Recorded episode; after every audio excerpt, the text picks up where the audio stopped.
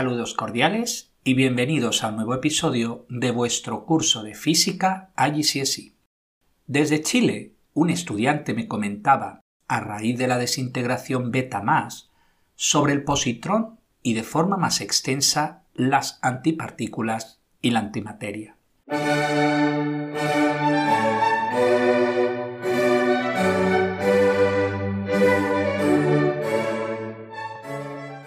Fue en 1928 cuando el físico inglés Paul Dirac, 1902 a 1984, introdujo su famosa ecuación que describe el movimiento de electrones relativistas. Se trata de una ecuación simétrica. De hecho, predice la existencia de una partícula simétrica al electrón, con su misma masa y carga positiva. Por su hallazgo recibió el Premio Nobel de Física en 1933 compartido con Erwin Schrödinger. En 1932, Carl Anderson, estudiando las colisiones de rayos cósmicos en una cámara de niebla, descubría el positrón, la antipartícula del electrón.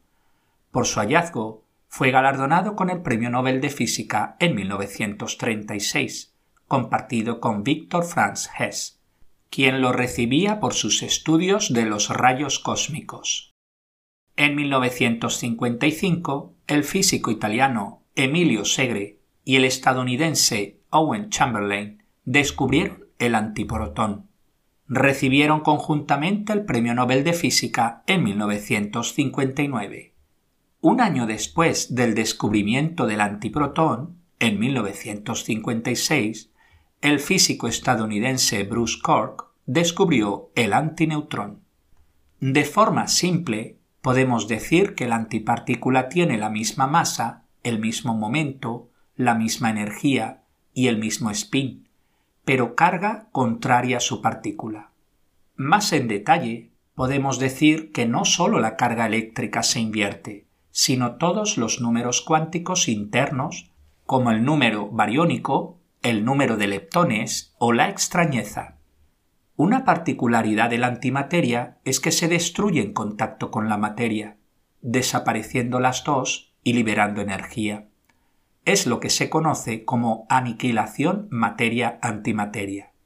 Por ejemplo, un positrón si se encuentra con un electrón se eliminan mutuamente produciendo dos fotones de luz. El modelo estándar es sin duda el mejor modelo que tiene la humanidad a día de hoy para explicar la realidad pero no es una teoría completa. En particular, no incluye la fuerza de la gravedad y no es capaz de explicar, entre otras cosas, por qué hay solo materia y no antimateria. De hecho, en los instantes iniciales del Big Bang había casi tanta materia como antimateria. Se conoce como variogénesis a las diferentes hipótesis que pretenden explicar por qué a día de hoy hay más variones que antivariones si en el inicio eran prácticamente iguales. Los variones son partículas subatómicas formadas por tres quarks, como los protones y los neutrones. Se define la simetría bariónica como la razón entre el número de variones más antivariones y el número de fotones. Dicha razón es de 6 por 10 elevado a menos 10. Es decir, de cada 10.000 millones de parejas de partículas antipartículas, existe una partícula que no tiene su antipartícula, con lo que no se aniquiló. El episodio de hoy lo dedicamos al estudio de la energía nuclear.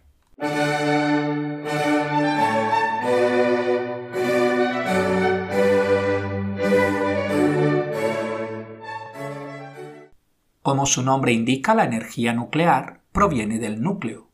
Imaginad que tenemos un núcleo de helio, que está formado por dos protones y dos neutrones. Pues bien, resulta que la masa del núcleo de helio es menor que la suma de las masas de sus constituyentes. Existe lo que se llama un defecto de masa. Ese defecto de masa tiene su equivalente en energía mediante la ecuación más famosa de la física, la ecuación de Albert Einstein E igual mc cuadrado. Pero, ¿dónde está esa energía? Pues es la energía con la que el núcleo se mantiene estable y se conoce como energía de enlace. Representa la energía mínima necesaria para separar todas las partículas del núcleo hasta el infinito. Hay dos mecanismos principalmente de liberación de energía nuclear, la fisión y la fusión nuclear. No se deben confundir, sus nombres son prácticamente iguales, pero los procesos son totalmente diferentes. Empecemos con la fisión nuclear, ya que es el proceso que se utiliza en las centrales nucleares.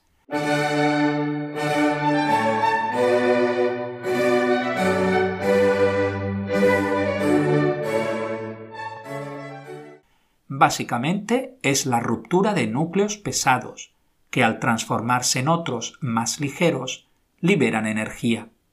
Veamos un ejemplo. En la naturaleza existen tres isótopos del uranio. El uranio 235, aproximadamente el 99.3%.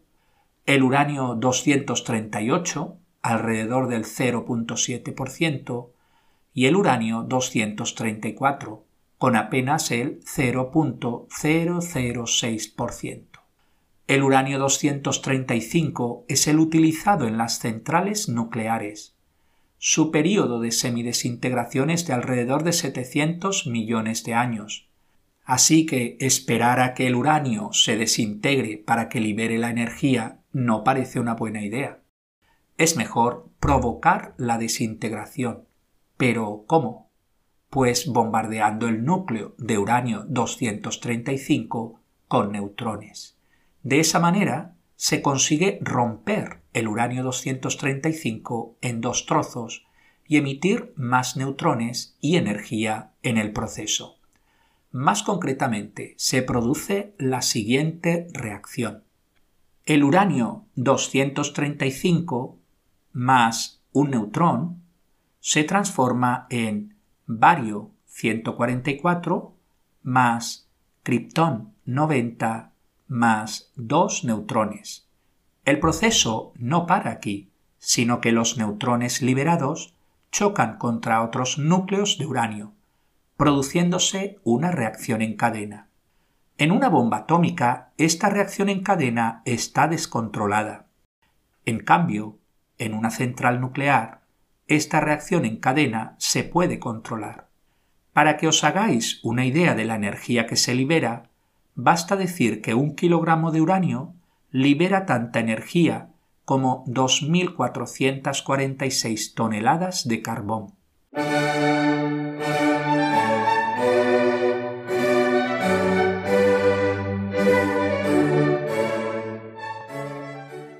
¿Cómo funciona una central nuclear? La parte central es el reactor nuclear, Allí se suceden las reacciones de fisión en cadena comentadas anteriormente. La energía liberada se utiliza para calentar agua, que se transforma en vapor. Dicho vapor mueve unas turbinas que son las que accionan el generador de electricidad. Hay distintos tipos de reactores nucleares, según el refrigerante utilizado, como por ejemplo el reactor de agua a presión, el reactor de agua en ebullición o el reactor con gas, como el dióxido de carbono. Ya sabemos que el combustible utilizado es el uranio en vez de combustibles fósiles como el carbón, petróleo o gas, los cuales se queman para generar el calor. Se necesita de una masa crítica para que se produzca la reacción en cadena.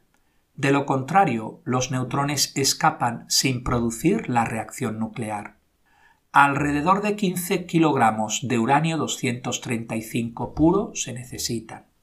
Para ello se procede al enriquecimiento de uranio, un proceso que consiste en aumentar la cantidad de uranio 235 de la muestra, ya que, como sabemos, apenas el 0.7% del uranio es uranio 235. Una vez se tiene el uranio enriquecido suficiente se le bombardea con neutrones, pero estos deben tener una velocidad relativamente pequeña, pues si los neutrones van muy rápidos, pasan sin producir la fisión nuclear. Para ello se utiliza el moderador, normalmente grafito o agua, cuya función es absorber parte de la energía de los neutrones, disminuyendo así la velocidad de los neutrones. El uranio se coloca en forma de barras o varillas de combustible. Aquí es donde sucede exactamente la reacción nuclear de fisión. Dicha reacción se controla por medio de las barras de control. Se trata de unos tubos cilíndricos de carburo de boro o de aleaciones de plata, indio y cadmio. Su función es absorber neutrones, con lo que se controla la reacción en cadena. Basta simplemente con subir o bajar las barras de control. Entre las ventajas de las centrales nucleares tenemos su alta potencia de salida, las grandes reservas de combustible nuclear y que no producen gases de efecto invernadero. Entre las desventajas tenemos el problema de los residuos radiactivos, la posibilidad de accidentes, problemas asociados a las minas de uranio y la posibilidad de producir materiales para armamento nuclear. Los accidentes son raros, pero pueden suceder. Los dos más famosos son el de Chernóbil, en Ucrania, en 1986, y el de Fukushima, en Japón, en 2011. En cuanto a la basura nuclear, recae principalmente en las varillas de combustible, que una vez dejan de ser útiles, todavía mantienen una alta radiactividad. Por ejemplo, el tecnecio 99 es un subproducto de las reacciones de fisión y tiene una vida media de unos 210.000 años. No se puede evitar que emitan radiación, pero sí se pueden contener dentro de buenos recipientes hechos de concreto o plomo. La basura nuclear es tratada por personal especializado que lleva trajes de protección y además el tiempo de exposición es corto. Una vez colocado en contenedores seguros, estos se almacenan bajo tierra o tras paredes muy gruesas de más de un metro sin olvidar los residuos radiactivos tirados al mar. En 1975 entraba en vigor el Convenio de Londres, que prohíbe expresamente la contaminación del mar por vertimiento.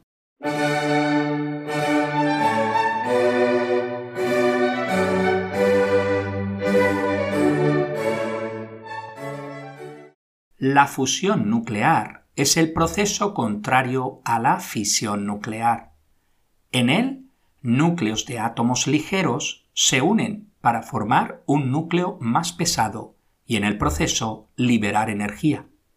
Por ejemplo, hidrógeno 2 más hidrógeno 3 produce helio 4 más un neutrón.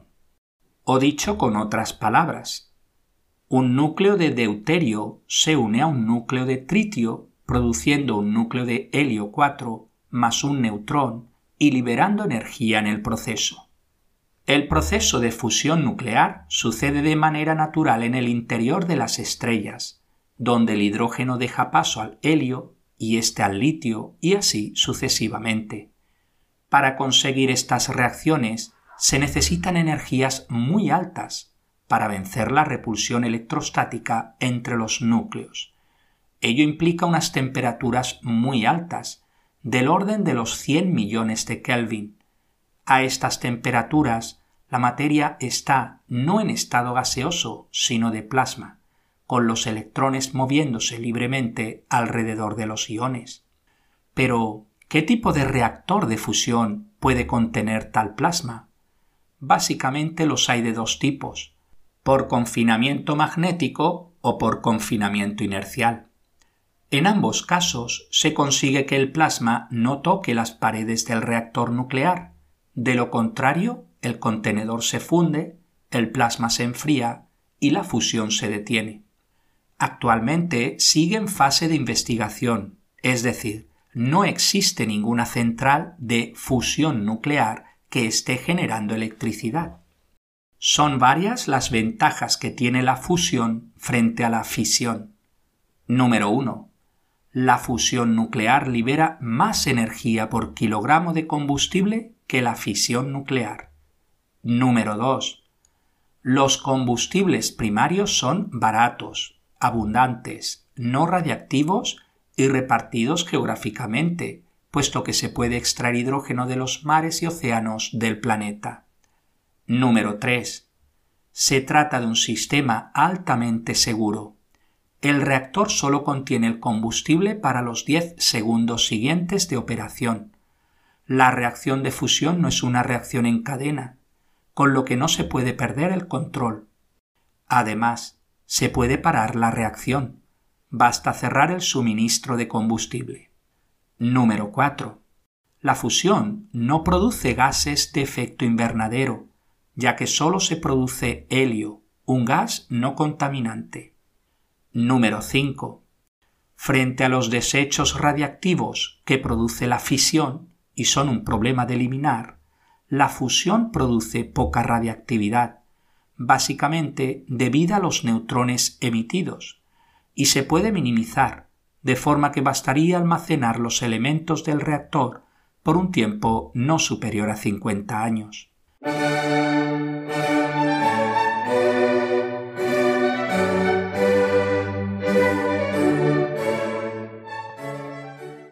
Veamos algunos ejercicios. Número 1. Las altas temperaturas en las profundidades del planeta son causadas por la desintegración de radioisótopos de las rocas. ¿Por qué la desintegración radiactiva causa un incremento de la temperatura? Las partículas emitidas tienen mucha energía que transmiten en los choques, con lo que la energía cinética de dichas partículas aumenta, la cual se relaciona con la temperatura. Número 2. ¿Qué significa apartado A? Fisión. Proceso por el que se rompen núcleos pesados en otros más ligeros, liberando energía en el mismo. Apartado B Reacción en cadena.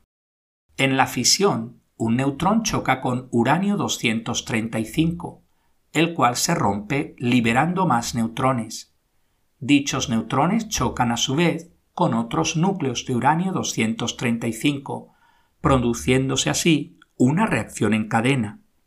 Ejercicio número 3. Da un ejemplo de apartado A. Una reacción en cadena controlada la que sucede en un reactor de fisión nuclear. Apartado B. Una reacción en cadena incontrolada, la que sucede en una bomba atómica. Ejercicio número 4. Apartado A. ¿De dónde viene el plutonio 239? De la absorción de un neutrón por parte del uranio 238. Apartado B ¿Por qué es tan peligroso el plutonio 239? Se utiliza en armamento nuclear y es altamente tóxico. Una ligera cantidad respirada en forma de polvo causa la muerte. Ejercicio número 5. Apartado A. En una típica reacción de fisión nuclear, el uranio 235 absorbe un neutrón, creando un núcleo que se separa formando bario 141, criptón 92 y tres neutrones. La reacción se puede representar por la ecuación U A 92 más N B 0 flecha B A C 56 más K R D Z más 3 n b 0. Sustituye las incógnitas a, b, c, d y z por sus valores numéricos correctos. Como el problema dice que utilizamos uranio 235, la A vale 235. Puesto que se forma bario 141, la C vale 141. Y también se forma criptón 92. Luego la D vale 92. La B, al tratarse de un neutrón, sabemos que vale 1. Finalmente, para calcular Z, tenemos la siguiente ecuación. Sumando todos los subíndices, a la izquierda debe de dar lo mismo que si sumamos todos los subíndices a la derecha. Luego tenemos 92 más 0 igual 56 más z más 0, de donde z igual a 36. Apartado B. La masa en kilogramos de cada una de las partículas anteriores es la siguiente. Neutrón 1.674 por 10 elevado a menos 27. Núcleo de uranio 235 390.250 por 10 elevado a menos 27. El núcleo de bario 141 233.964 por 10 elevado a menos 27. El núcleo de Krypton 92 152.628 por 10 elevado a menos 27. ¿Cómo, en base a dichos números, podemos decir que se libera energía?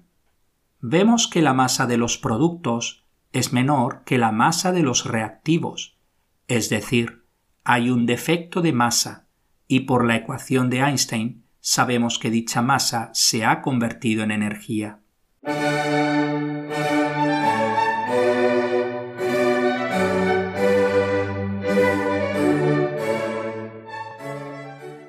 Ejercicio número 6. Escuchad las siguientes dos sentencias. Sentencia 1. Rompiendo núcleos muy pesados para formar otros más ligeros. Sentencia número 2. Uniendo núcleos muy ligeros para formar otros más pesados. Apartado A. ¿Cuál de las sentencias anteriores describe lo que sucede en la fusión nuclear? uniendo núcleos muy ligeros para formar otros más pesados. Apartado B. ¿Qué proceso describe la otra sentencia? Fisión nuclear. Ejercicio número 7. ¿Qué ventajas tendrán las plantas nucleares con reactores de fusión sobre las actuales plantas nucleares? ¿Es una energía más limpia, barata, más segura? Produce más energía por kilogramo que la fisión nuclear y no produce contaminación. Ejercicio número 8. ¿Por qué los reactores de fusión han sido tan difíciles de construir? Porque deben contener plasma a temperaturas y presiones extremadamente altas. Ejercicio número 9. Reacciones nucleares suceden en el interior del Sol. Apartado A. ¿Qué sustancia utiliza el Sol como combustible nuclear? El hidrógeno. Apartado B. ¿Qué nombre recibe el proceso por el que el Sol libera energía? Fusión nuclear. Apartado C. ¿Qué elemento se produce en el proceso? Helio. Ejercicio número 10 y último. Una nebulosa es una inmensa nube de gas y polvo en el espacio. Apartado A. ¿Por qué el material de una nebulosa se acumula en diversas zonas? Por acción de la gravedad. Apartado B. ¿Por qué, si uno de los grumos es suficientemente grande, empieza a brillar como una estrella? Porque tiene suficiente temperatura y presión para producir la fusión nuclear. Pues hasta aquí el episodio de hoy. Muchas gracias por su atención y hasta el próximo día.